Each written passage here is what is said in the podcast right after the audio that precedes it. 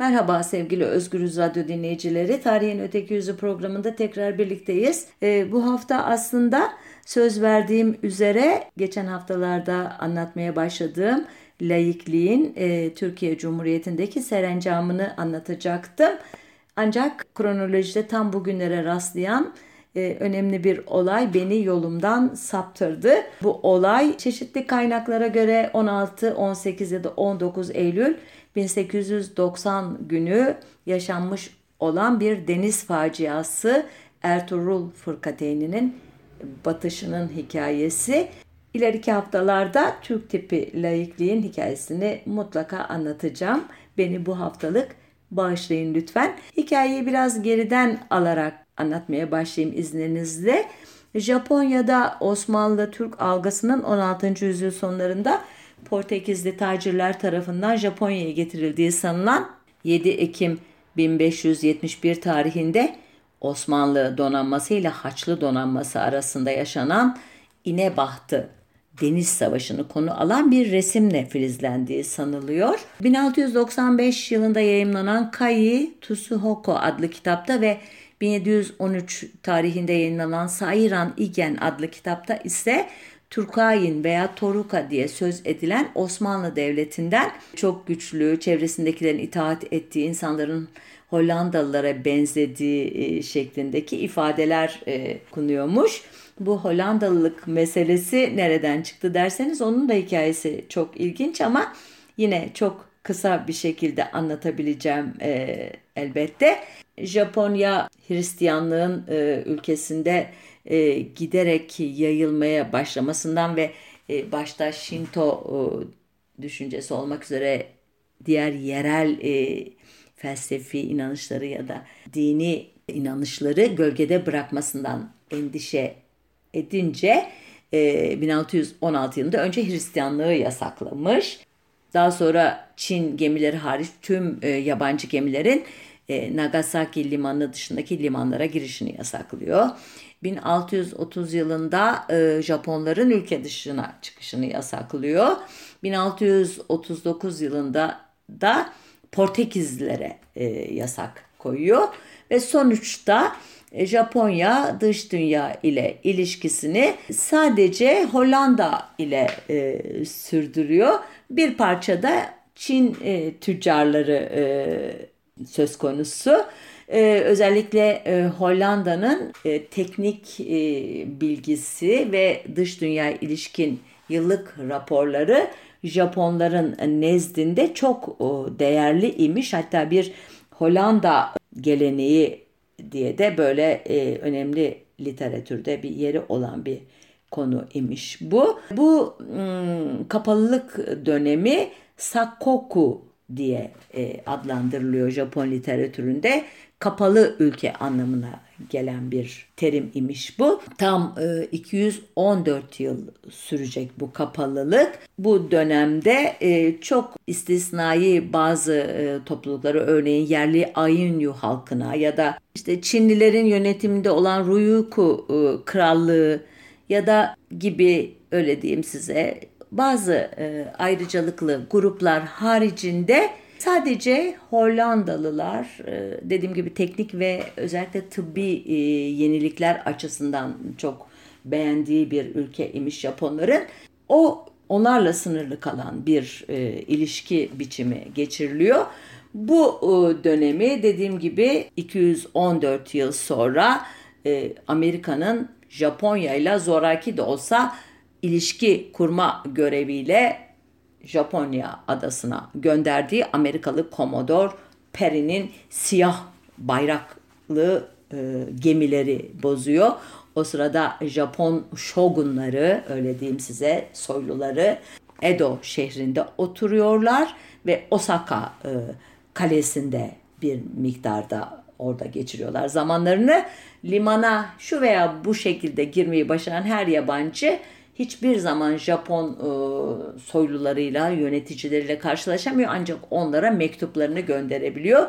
İşte bu geleneği e, Commodore Perry bozacak ve e, Japonya bu tarihten sonra istemeye istemeye de olsa Batı ile Amerika ile ilişkiler geliştirecek. E, Amerikalıları İngiltere, İngilizler, Hollandalılar zaten vardır. Ruslar, e, Fransızlar e, izleyecekler ve Japonya ile eşit olmayan ticari anlaşmalar imzalayacak bu ülkeler. İşte bu duruma tepki 1868 yılında İmparator Meiji e, tarafından gösteriliyor. Bu durumu değiştirmek amacıyla Batı ile ilişkileri yeniden kurmaya karar veriyor Meiji. Batı teknolojisini, askeri sistemlerini, kanunlarını, kurumlarını incelemek amacıyla Amerika ve Avrupa'ya elçiler gönderiyor Meiji ve onun dönemi 1912'ye kadar sürecek ve Meiji Restorasyon dönemi diye anılacak. Meiji dönemi Osmanlı Devleti'nde de Batı tarzı modernleşmenin hız kazandığı 1839-1878 e, yılları arasına tarihlenen Tanzimat döneminin bir muadili.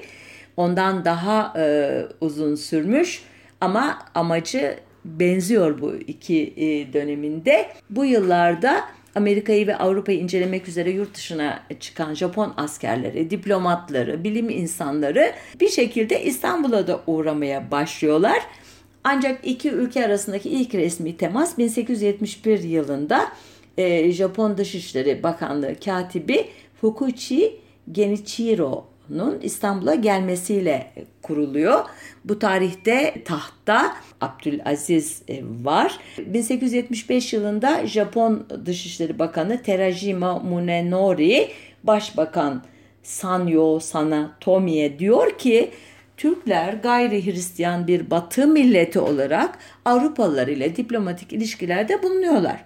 Bu bakımdan Japonlara benziyorlar. Biz de onlardan çok şey öğrenebiliriz. Dolayısıyla onlarla diplomatik ilişki kursak bizim için çok faydalı olur diyor ve e, bu önerisi e, kabul ediliyor ve iş ciddileşiyor. Başbakanın izniyle e, Londra sefiri Ueno Kagenori'ye bir mektup gönderiliyor. Deniyor ki Londra'daki Türk sefiriyle görüşün e, efendim. Bu e, görüşme başarılı oluyor e, ki 1878'de Japon donanmasının eğitim gemisi S2 Haliç'e demirliyor. 12 gün kadar sürüyor bu misafirlik. Bu sırada tahta İkinci Abdülhamit var artık. E, Abdülhamit gemi kaptanını ve üç subayı Yıldız Sarayı'nda e, ağırlıyor. Onlara madalya e, veriyor. Bu hoş davranış 1881'de imparatorun Japon imparatorunun elbette akrabalarından Prens Katahito'nun gayri resmi bir ziyaret yapmasına neden oluyor. Ziyaret resmi değil ama Abdülhamit onu resmi protokolle karşılıyor. Bu e, çok büyük bir memnuniyet yaratıyor Japon tarafında.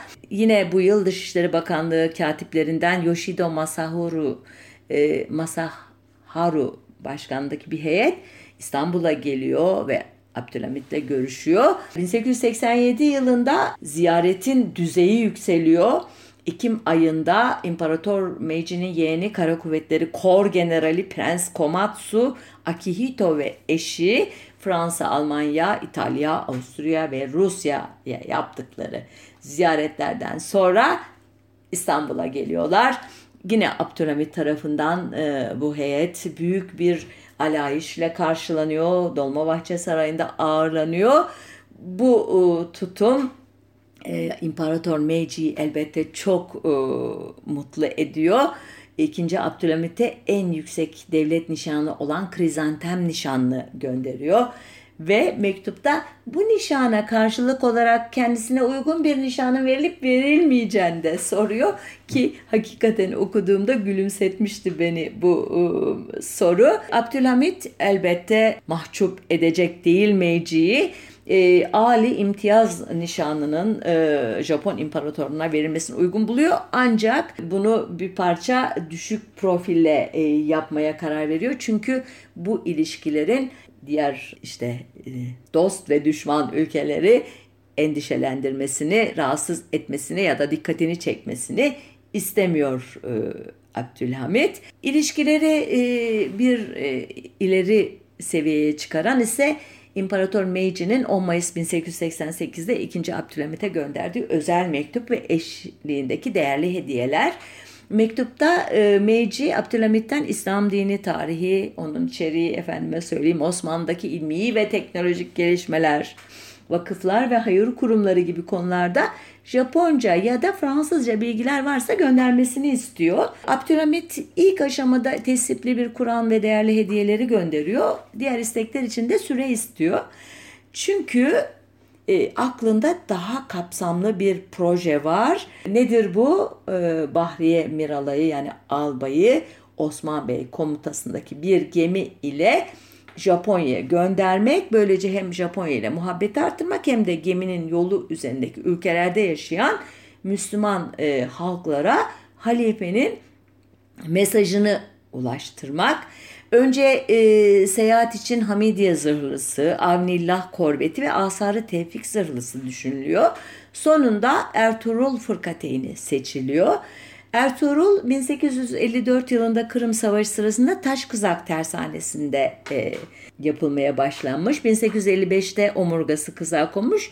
Ancak 1863'te denize indirilebilmiş bir fırkateyn. 1864 yılında hizmete girdiğinde işte 79 metre boyunda, 15,5 metre genişliğinde ve 2344 ton ağırlığında 350 ton kömür kapasiteli e, makine dairesi 600 beygir e, gücü üretmekte olan bir e, fırkateyn hem kömürle hem de yelkenle gidebilecek bir türde. Aynı yıl makine ve kazan dairesinin de modernleştirilmesi, toplarının çeşitlendirilmesi için İngiltere'ye yollanmış Ertuğrul. 18 Şubat 1865'te Portsmouth'dan İstanbul'a hareket etmiş. Dönüş yolunda e, bazı Fransız ve İspanyol limanlarını ziyaret etmiş.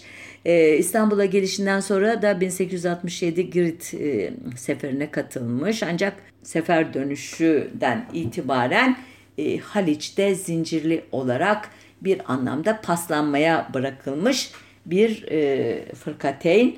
E, Japonya gezisi için seçilmesinden yaklaşık bir yıl önce onarım gördüğü anlaşılıyor. Özellikle ahşap kısımları yenilenmiş fakat makina ve kazanlarının altına isabet eden kısımlara dokunulmamış.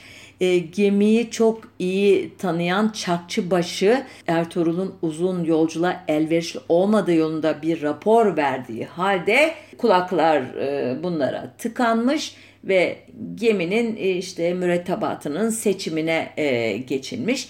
E, bu konuda çok ilginçtir. Bir bilgiye sahip değiliz. Çeşitli kaynaklar ki bunların çoğu birinci kaynaklar çok farklı sayılar veriyorlar. En az 553 kişi, en fazla 655 kişilik bir mürettebattan söz ediyor bu kaynaklar. Dönemin Bahriye Mektebi mezunlarından oluşuyor e, bunlar. Geminin e, komutası e, dediğim gibi Albay e, Osman Bey'e ve elbette bu atamadan sonra Osman Paşa'ya e, ait. Onun e, gemi süvarisi Yarbay Ali Bey ve yardımcısı Yarbay Cemil Bey. Bu e, ikili e, seyir müddetince dönüşümlü olarak e, bu görevleri yerine getirecekler imiş. Sonuçta e, ekipte seçildikten sonra e, gemi e, İstanbul'dan 14 Temmuz 1889 günü denize açılarak bu önemli yolculuğuna başlıyor. Çanakkale Boğazı, Ege Denizi ve nihayet 10 gün sonra Mısır'ın Port Said limanına varıyor Ertuğrul ve ilk kazayı e, Akdeniz'i Kızıldeniz'e bağlayan Süveyş kanalında yaşıyor. 27 Temmuz günü e, kanalın Acıgöl mevkinde kuma oturuyor. E, kanal e, şirketinin yardımıyla kurtarılan e, Ertuğrul 28 Temmuz'da e, yoluna e, devam etmeye başlıyor. Ancak kanal geçişini tamamlayabilmesi için yaklaşık 5 saatlik zamanı kaldığı için bir e, telaş yüzünden muhtemelen e, güney yönünden gelen gemilere yol verme sırasında bir başka kaza yaşanıyor. Geminin e, dümeni su hattının üzerinde kalan bileziğinden kırılarak denize düşüyor. Kıç bodoslamasının da büyük bir kısmı parçalanıyor. E, bu terimler umarım erkek izleyicilerimiz tarafından en azından e, tanıdık e, geliyordur. Ben de e, çalışırken bu konuyu öğrendim öyle söyleyeyim. Fırkateyn e, sonuçta kanal geçişini e, yine kanal e, şirketinin göndermiş olduğu bir istimbot yardımıyla zoraki tamamlıyor. Ama 30 Ağustos'ta onarım için havuza alınıyor. Bu işte e, Çakçıbaşı'nın e, raporunda belirttiği sorunlarla ilgili olmasa dahi e, daha güçlü bir gemi olsaydı muhtemelen e, atlatabilirdi bunları e, diye düşünmek mümkün. Onarım işlemleri e, tamamlandıktan sonra tekrar yola çıkılıyor. 24 Eylül'de Cidde'den kömür ikmali yapılıyor. 7 Ekim'de Aden Limanı'na ulaşılıyor. 20 Ekim'de Bombay Limanı'na kömür ikmali için yanaşılıyor. Buradan e, Seylan Adası'nın e, bugünkü Sri Lanka'nın başkenti Colombo Limanı'na doğru yola çıkılıyor ve 10 Kasım'da oraya varılıyor. E, bu e, kömür alma işlemleri sırasında elbette e, halk tarafından büyük ilgiyle karşılanıyor Ertuğrul. Gemiye ziyaretler yapılıyor. Kıyıda işte se sevgi gösterileri yaşanıyor. Üç günlük bir e, bekleme süresinden sonra Singapur'a doğru yola çıkılıyor ve 15 Kasım'da oraya varılıyor ve e, oraya kadar e, yaşananların üstüne Singapur'da çok daha e, büyük bir karşılama yaşanıyor. Ve böylece İslam dünyasının sadece Arap dünyasından ibaret olmadığı bir anlamda Batı dünyasına kanıtlanmış ve halifenin e, gücü, e, görkemi, etkinliği e, bir anlamda gösterilmiş oluyor. Singapur'dan sonra Fransız idaresi altında olan Saigon limanına varılacak. Yine burada da e, coşkulu kalabalıklar e, karşılayacak Ertuğrul'u. Saigon'dan Hong Kong'a doğru yola çıkıldığı sırada e, şiddetli bir fırtınaya yakalanan gemi e, gemi geri dönerek e, Saigon limanında bir süre e, havanın düzelmesini beklemek zorunda kalmış. 8 Nisan'a kadar sürmüş bu bekleme ve nihayet 15 Nisan'da Hong Kong limanına varılmış ki artık e, yılda değişti 1890 yılındayız söylemeyi unuttum özür dilerim. Geminin durumu 5 Mayıs 1890 günü Hong Kong'dan Nagasaki'ye doğru hareket ederken Osman Paşa'nın e, İstanbul'daki ağabeyi Albay Mehmet Raşit Bey yazdığı bir mektuptan e, izlenebiliyor. Bu mektupta Hong Kong ve Nagasaki yolculuğunu anlatıyor Osman Paşa. Biraz uzunca ama hikayeye e, büyük e, oranda açıklık getiren bir mektup olduğu için okuyacağım izninizle. Esen rüzgarın yönü kesinleşinceye kadar köprü üstünde kaldım. Ancak saat 8'de rüzgar iskele baş omuzluğumuzda karar kıldı. Yan yelkenleri yaydırarak aşağı indim. Ertesi sabah havanın daha da fenalaştığı raporu geldi. Yukarı köprü üstüne çıktığımda etrafı pek fena buldum.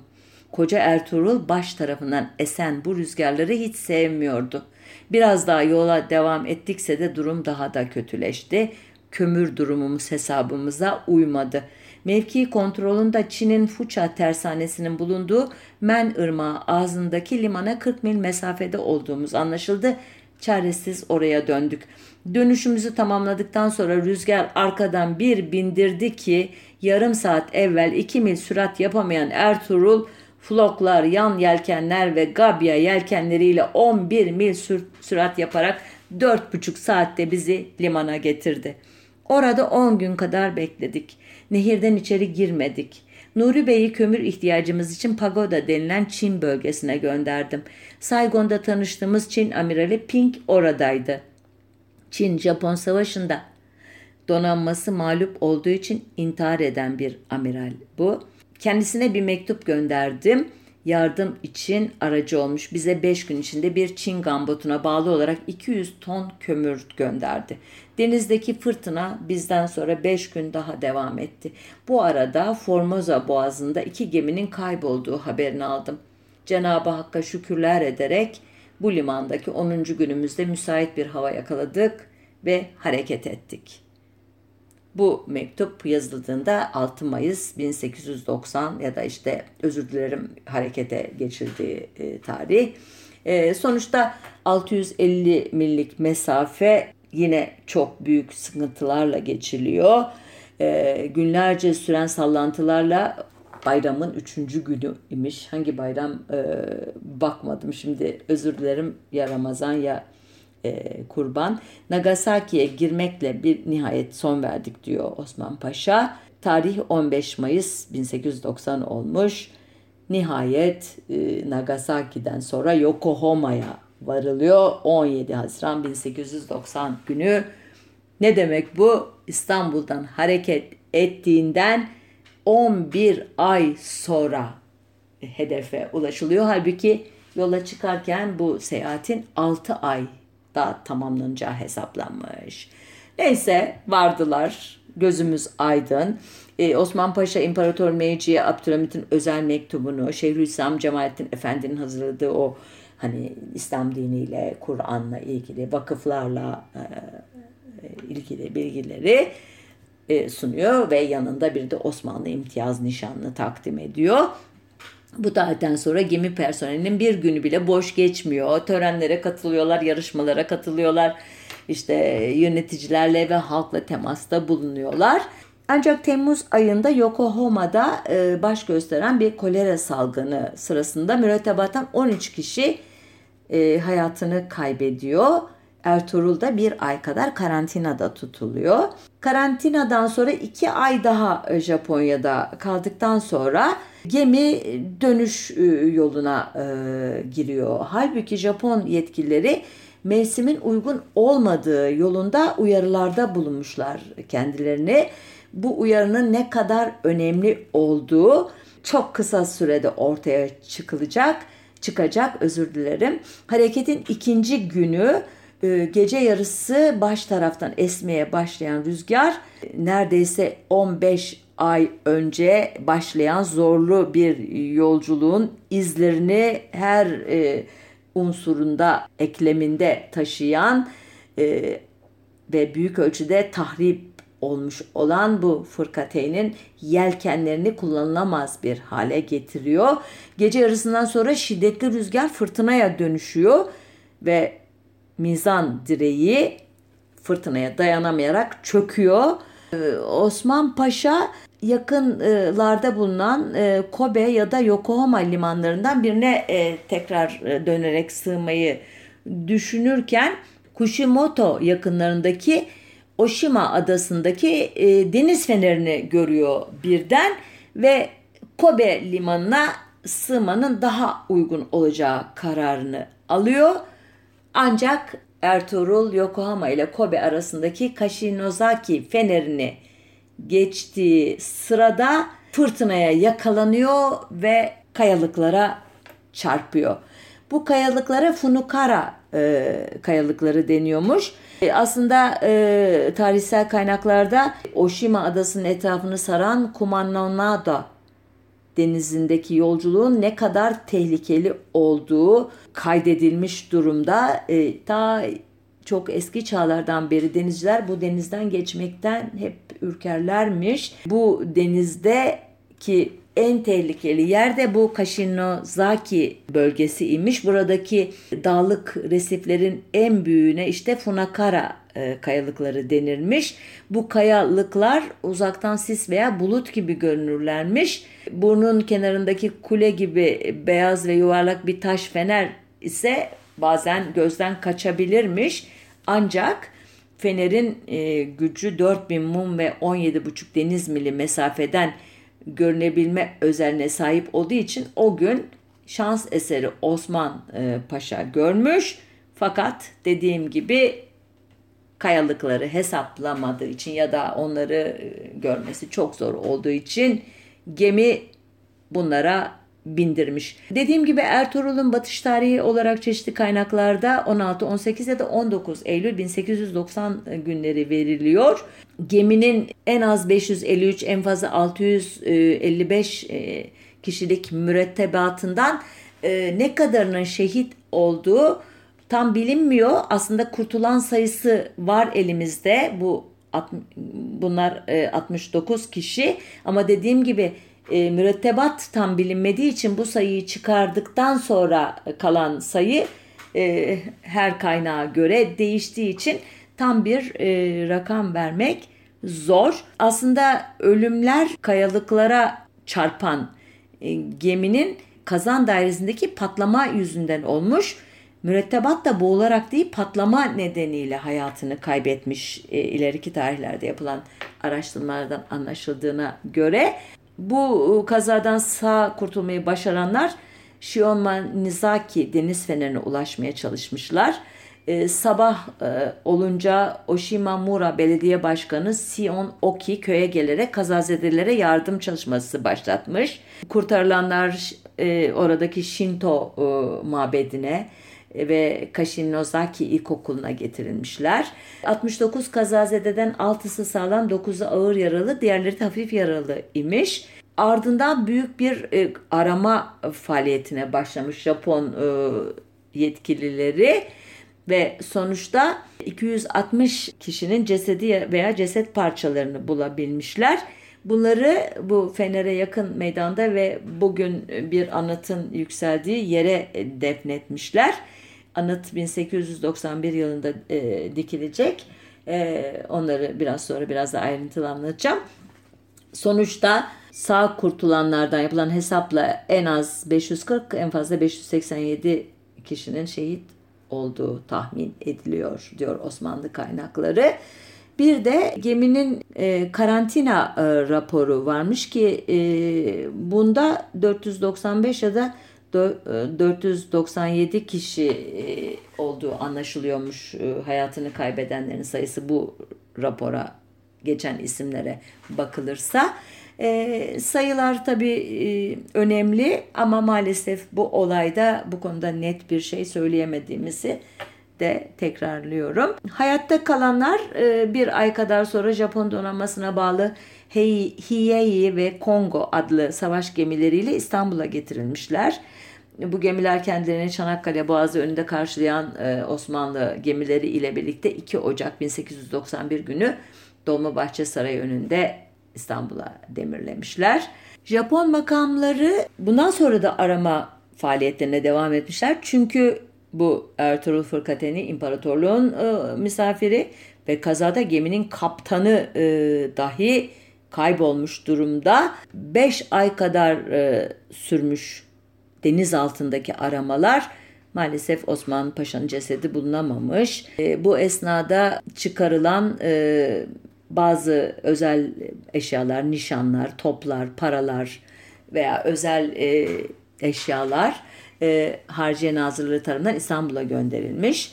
E, Japon Dışişleri Bakanlığı'nın hazırladığı liste ile birlikte gönderilen eşyaların nasıl bir rota izlediği e, bir e, yüksek lisans tezinde görülebiliyor. Fatma Şenol'un hazırladığı bu tez İstanbul Üniversitesi Sosyal Bilimler Enstitüsü tarafından 2010 e, yılında kabul edilmiş. Bu listeye e, göre 8 adet Krupp topu, 4 adet Armstrong topu, 4 adet seri ateşli Hodgkins topu, 4 adet revolver topu, 2 adet Nordenfeld torpido kovanı, 182 adet tüfek, 24 adet tabanca, 61 adet kılıç ve 71 adet süngü, ayrıca dediğim gibi nişanlar, ziyaret edilen ülkelerden alınan hediyelik ve hatıra eşyaları ve bazı monogramlar Inaho Maru isimli bir Japon vapuruyla önce Yokohama'ya götürmüş. Oradan da bir e, Fransız e, gemisiyle Türkiye'ye pardon Osmanlı İmparatorluğu'na gönderilmiş. Bu arada Japonlar bir bağış kampanyası açmışlar ülkelerinde ve 5000 yen toplamışlar. O devirdeki karşılığı 20 bin frankmış. Japonlar için çok ana, anlamlı bir gösterge olan pirinç fiyatı üzerine hesaplandığında diyor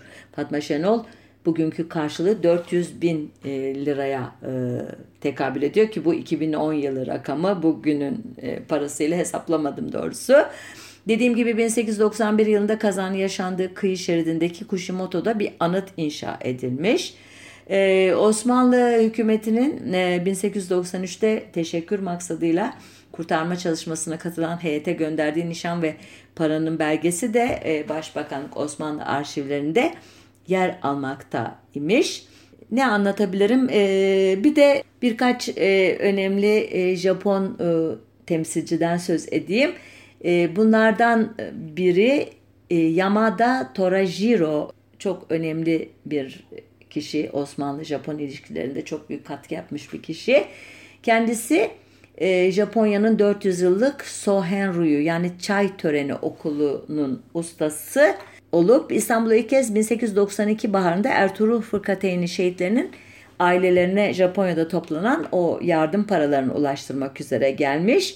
Abdülhamit'e Torajiro ailesinin şerefli samuray geçmişini sembolize eden ve halen Topkapı Sarayı'nda sergilenen bir kılıç hediye etmiş ve ilginç bir şekilde ülkesine geri dönmemiş ve 22 yıl boyunca bir başka Japon Nakamura Ejiro ile birlikte Pera'da yani bugünkü Beyoğlu e, bölgesinde Nakamura Shoheten adlı bir Japon mağazasını işletmiş. O sırada Osmanlı subaylarına Japonca öğretmiş. E, Türklerin Japon oyuncakçı mağazası dediği bu dükkanın müşterileri arasında Abdülhamit de varmış. Bu e, vesileyle ile kişisel ilişkileri de gelişmiş e, Torajiro ile e, sultanın ve adeta e, Osmanlı Devleti nezdindeki e, Japonya'nın fahri konsolosu olmuş e, Torajiro. E, ülkesine dönmezden bir yıl önce yani 1911'de kaleme aldığı Toruko Gakan adlı hatıratı Japonya'daki e, Osmanlı bilgisinin, Türk bilgisinin veya Müslüman Türk bilgisinin oluşmasına çok büyük katkıda bulunmuş. Ki bu 1911 yılı e, bir ara söz ettiğim üzere Ertuğrul Fırkateyni faciası üzerine yazılan ilk Osmanlı ilmi eseri sayılan Süleyman Nutku'nun e, Osmanlıca basılan Ertuğrul Fırkateyni faciası adlı eseri. Bir başka e, Japon Ienaga Tokoichi, Toyokichi çok özür dilerim. Tayvan valisi tarafından Japon halkının afyon ihtiyacını karşılayacak yeni tedarikçiler bulmak üzere Hindistan, İran ve Osmanlı ülkesine gönderilmiş bir kişi. Anadolu'nun iç bölgelerine ayak basan ilk Japon olduğunu tahmin ediyoruz şimdilik.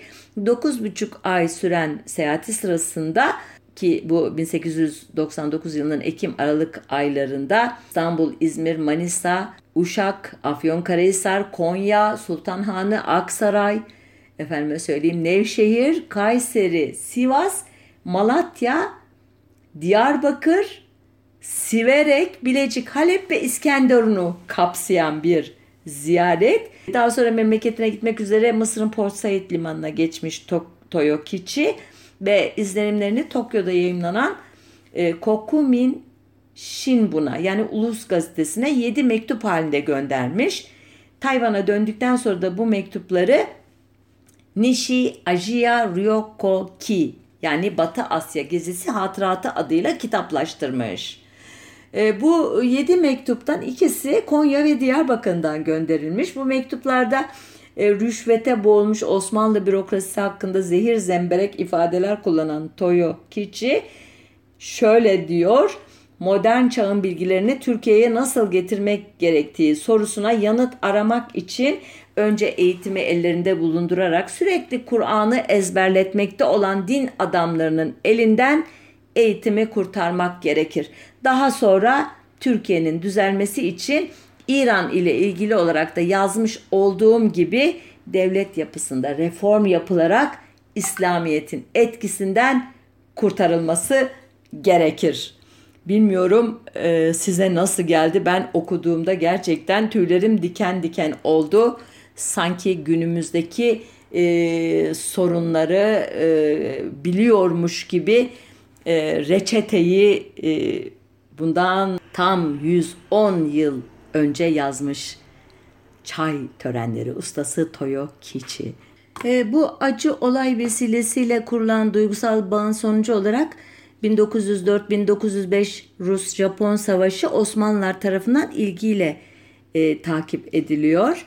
E, Osmanlı ordusu adına Albay Pertev Bey e, Demirhan soyadını alacak e, soyadı kanundan sonra savaşı izlemek üzere General Nogi'nin komutasındaki 3.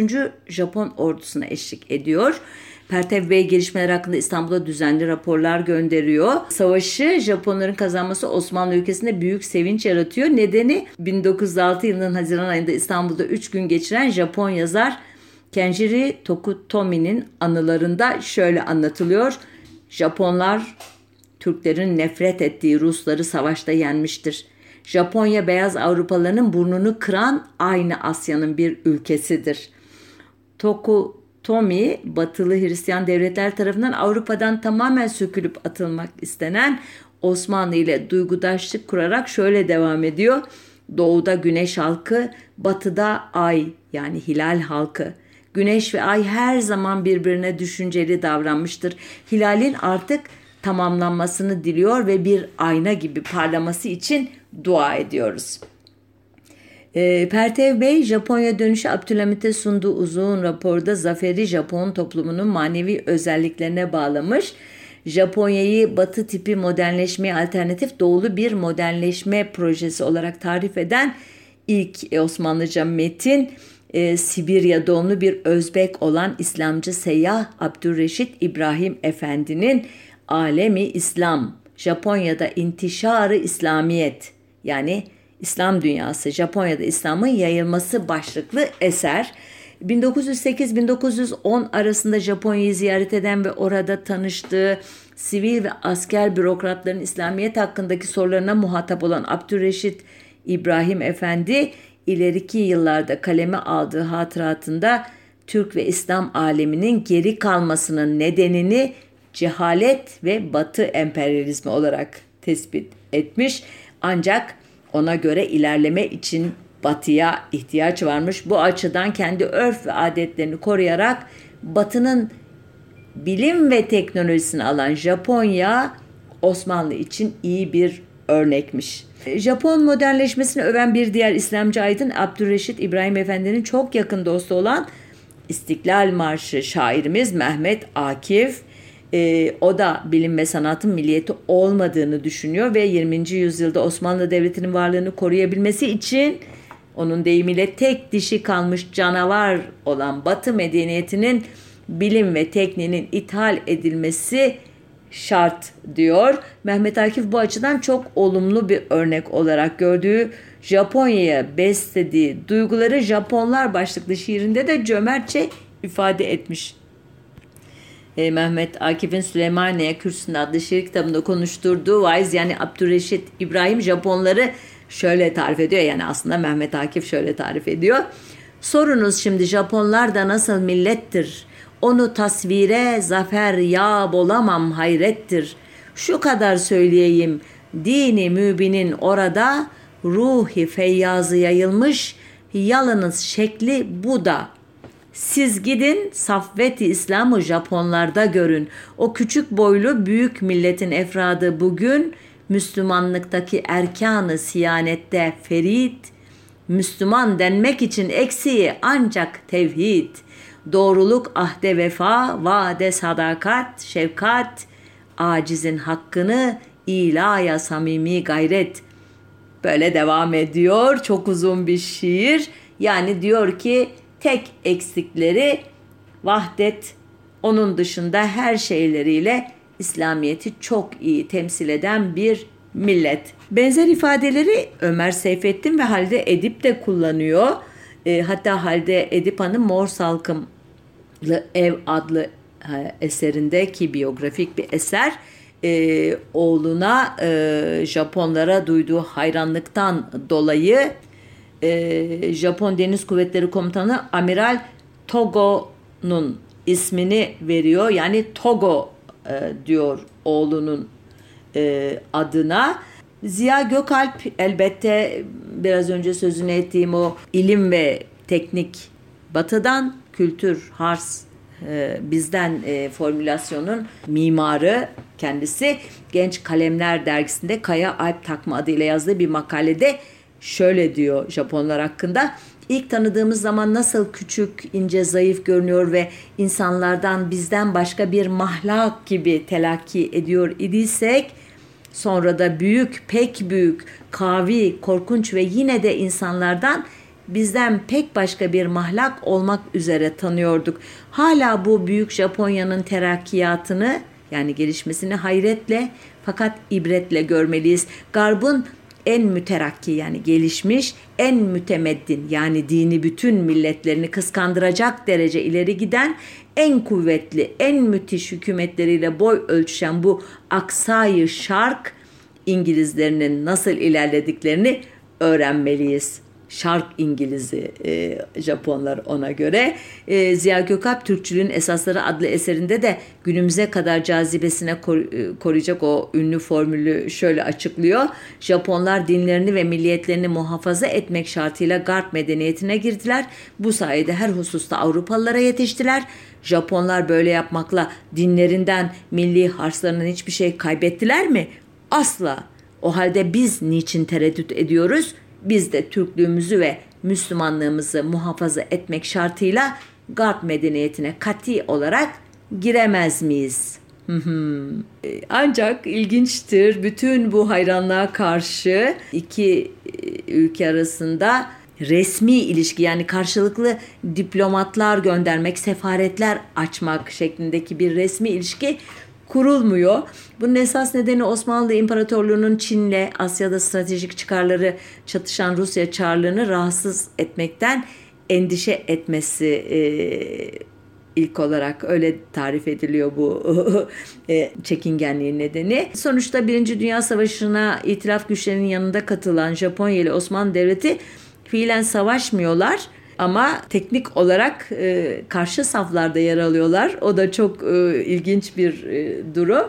E, 1922-1923 tarihleri e, arasındaki Lozan barış görüşmelerinde Japonya e, itilaf devletleri e, e, safında e, gözlemci olarak e, katılıyor ama e, yeni Türkiye Cumhuriyeti aleyhine bir tutum takınmıyor ve 6 Ağustos 1924'te de e, Lozan e, Anlaşması'na imza koyarak Türkiye'yi e, tanıyor. E, yeni dönemde Japonya ile ilk diplomatik ilişki 1925 yılında kuruluyor. Türkiye'nin ilk Japonya elçisi Hulusi Fuat Togay Temmuz'da, Japonya'nın ilk Türkiye elçisi Obata Ukichi ise Ekim'de görevlerine başlıyorlar. Ancak Japon Büyükelçiliği yeni başkent Ankara yerine İstanbul'da faaliyete geçiyor. E, bu biraz manidar yani e, hala e, Ankara seçimi konusunda emin değiller. E, ve belki de Abdülhamit de e, başlayan o ilişkilere de hürmeten İstanbul'u hala başkent olarak tanıdıklarını göstermek ihtiyacı duymuşlar bilemiyoruz. Ki elçilik ancak 1937'de Ankara'ya taşınacak yani uzun sürecek bu direnç. Tekrar geriye dönersem 1928'de Ankara'da Ertuğrul Fırkateyni şehitlerinin anılması, 1929'da e, bu şehitler için Kushimoto'daki anıtın genişletilmesi iki ülke arasındaki ilişkilerin gelişmesinde önemli köşe taşlarını oluşturuyor. 1930'da karşılıklı ticaret anlaşması imzalıyor iki ülke. 1931'de Japonya'da kurulan Türk-Japon Dostluk Derneği'nin başkanı Prens Takamatsu Türkiye'yi ziyaret ederek Cumhurbaşkanı Atatürk ve diğer yetkililerle temasta bulunuyor ve nihayet 1937'de Japonya biraz gecikmiş de olsa İstanbul, ıı, Çanakkale Boğazı ve Marmara Denizi'nin içine alan o Türk boğazlarının statüsünü Türkiye Cumhuriyeti lehine düzenleyen Montreux Anlaşması'na imza koyuyor. Bundan sonrası ayrı bir hikaye ama e, bu bölümü yine e, bu döneme e, imzasını atmış bir Japon'un e, öyküsüyle bitireyim. Japonya'nın en büyük Budist kurumlarından olan Batı Honjangi Tapınağı'nın 22. başrahibi Otanazi Kuzi bu kişi 1898 yılında İmparatoriçe Sadako'nun ablasıyla evlendikten sonra çıktığı dünya seyahati kapsamında İstanbul'a 1901 yılında gelmiş ilk kez Otani. 1925'te e, Osaka'daki iki ülke arasındaki o Dostluk Derneği'nin kuruluşuna ön ayak olmuş. 1926 yılında yatırım yapmak üzere Anadolu'ya e, gezmiş.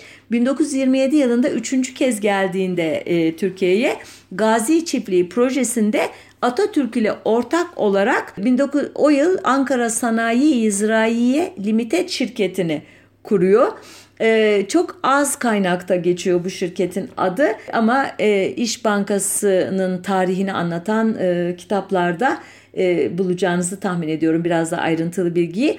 Bu yatırım Türkiye Cumhuriyeti'ne yapılan ilk doğrudan yabancı sermaye yatırımı imiş e, ki e, 1929 yılında Otani Kozui Bursa'da Mehmet Memduh e, ve Kavalalı Hüseyin Bey ile şehirde ipek kumaş üretimini canlandırmak için bir de Bursa Türk-Japon ipek dokuma fabrikası kuruyor ki bu tarihten sonra iki ülke arasındaki ilişkilerin gelişmesi için de sürekli çalışmış.